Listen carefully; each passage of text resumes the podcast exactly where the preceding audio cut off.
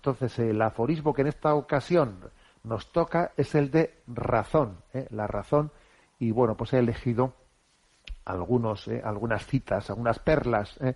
de Chesterton sobre este tema de la razón que os, os comparto.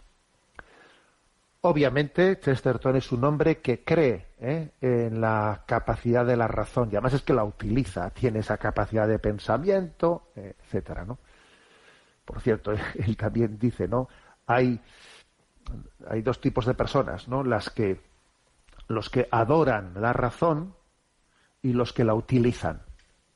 Dice, yo no adoro la razón, yo adoro a Dios. Yo intento utilizar la razón. ¿eh? Además dice él, curiosamente los que adoran la razón no suelen utilizarla. Y los que utilizan la razón no suelen adorarla. ¿eh? Pero bueno, mm, los cristianos eh, creemos en la racionalidad, en la razonabilidad, pero no en el racionalismo, que es otra cosa. ¿eh? La razón proviene de Dios, dice Chesterton. La razón proviene de Dios. Y cuando las cosas son poco razonables, créame, está sucediendo algo, algo pasa, ¿eh? esto va mal. Si las cosas son poco razonables, no son de Dios, no provienen de Dios. Otra expresión que me ha parecido genial, la que os voy a dar, la que os voy a compartir ahora. Las estadísticas nunca dicen la verdad, porque no dicen las razones. A ver, es que es que una estadística me da unos datos, pero no me da las razones.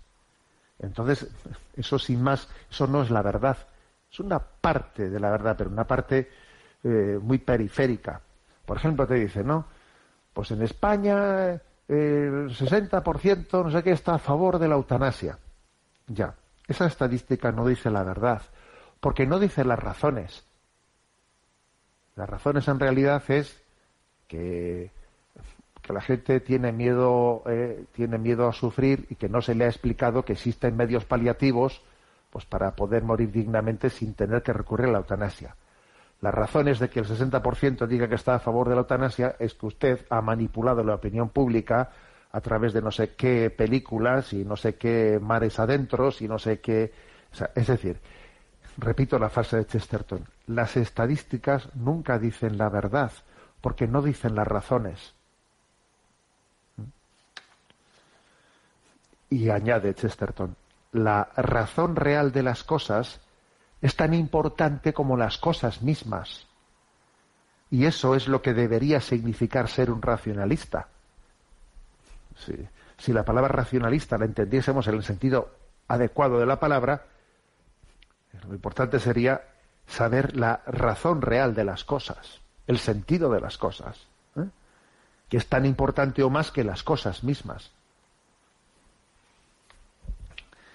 Y luego dice Chesterton, porque Chesterton, como os he dicho, es un sí a la razón, a la razonabilidad, no al racionalismo. Dice, desde que triunfó lo que se llama racionalismo, hemos cultivado todo con éxito menos la razón.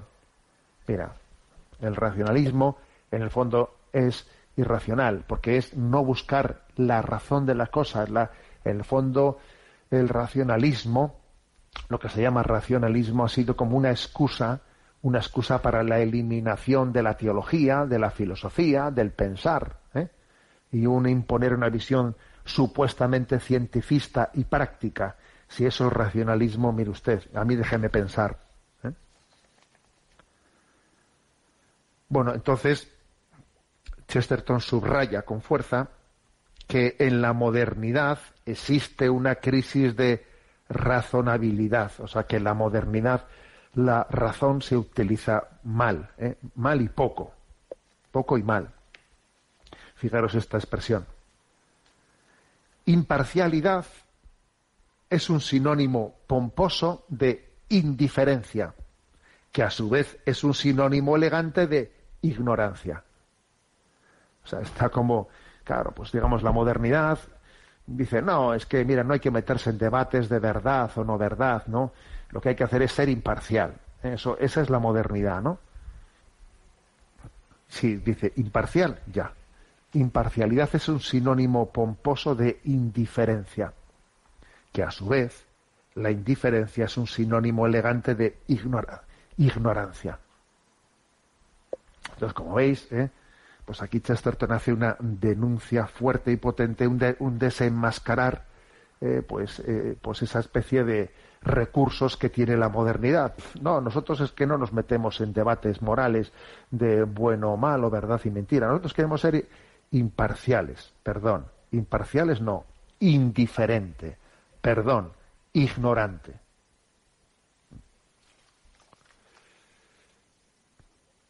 Otro tema que, es curioso que esto Chesterton lo dijese ¿eh? allá por los años 30, ¿eh? Por los años 30.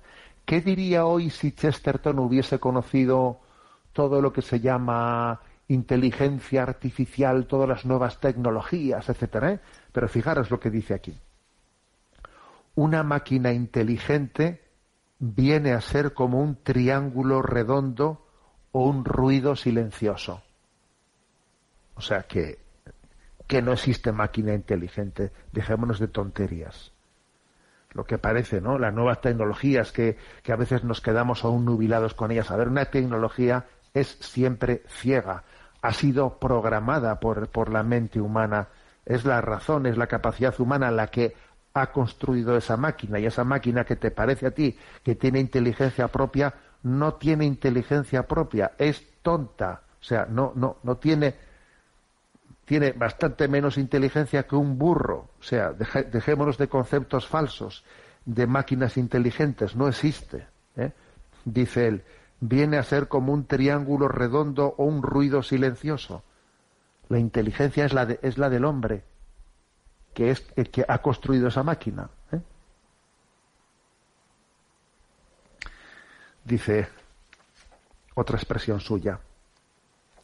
Explicar la mente como una forma de materia, como si la mente solamente es eh, la mente, el cerebro, ¿no? Solamente es materia, es como explicar los ojos a partir de las gafas. Oye, tú, Tú no, tú no pretenderás que los ojos se expliquen por tus gafas, ¿no? Las gafas estarán ayudando a que tus ojos vean mejor, pero los, los ojos son mucho más que tus gafas. Bueno, pues lo mismo pasa con el cerebro. O sea, tú no puedes explicar el cerebro por la materia. En el cerebro hay otra cosa. Es la capacidad de, entendimiento y de razón que supera la materia, ¿no? Repito la frase. Explicar la mente como una forma de materia es como explicar los ojos a partir de las gafas. ¿Mm?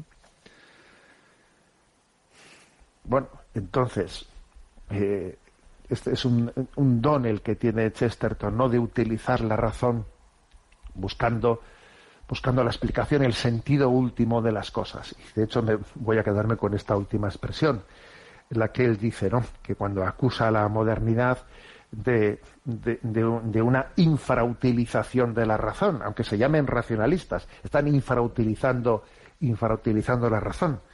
Y llega a decir, no es que no puedan ver la solución, es que no pueden ver el problema.